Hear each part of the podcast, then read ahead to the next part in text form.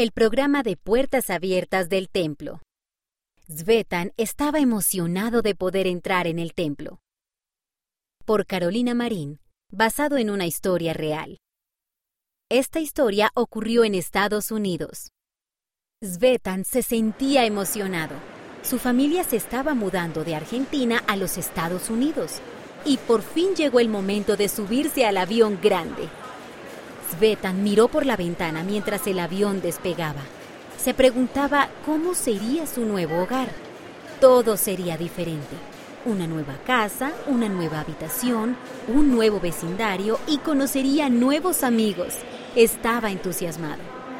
Svetan también sabía que su nueva casa estaba cerca de un templo que acababa de construirse.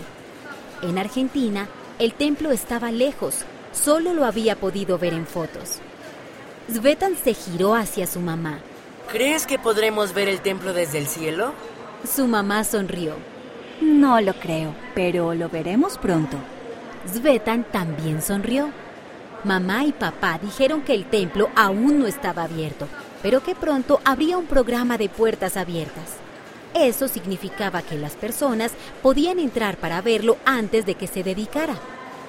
Y la familia de Svetan iba a ir al programa de puertas abiertas. Él no veía la hora de ver el templo en la vida real. Unas horas después, Svetan y su familia estaban en su nueva casa. Había mucho que hacer. Svetan ayudó a desempacar las cajas y a hacer que su casa se viera bien. El día antes del programa de puertas abiertas, se sentaron en la sala para hablar. El templo es la casa del Señor, dijo la mamá. Cuando estemos adentro, debemos ser reverentes. ¿Sabes lo que eso significa?